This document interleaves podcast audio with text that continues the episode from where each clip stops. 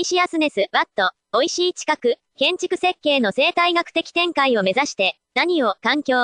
何を作るのが良いのか。それは、この流れで言えば、それによって美味しい近くが可能となるものと言えるだろう。では、美味しい近くにはどのようなものがあるだろうか、思いつく限り挙げてみたい。ただし、これらは互いに関連し合ったり重なり合ったりするもので便宜的に分けたものに過ぎない。